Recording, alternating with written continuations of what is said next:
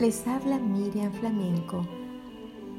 Hay muchas personas cerca tuyo que necesitan una palabra amable. ¿Te has dado cuenta quiénes son?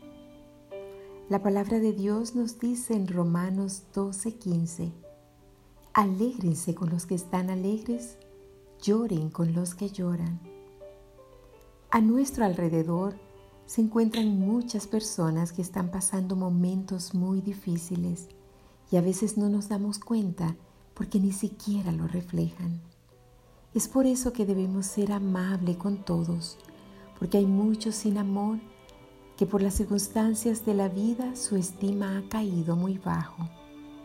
Haz el bien y sé bondadoso con todos y permite que para esa persona tú seas la mano que necesitan tomar, la voz que necesitan oír la sonrisa que les dirá que todo estará bien, la respuesta a su dolor y la alegría que transformará sus vidas.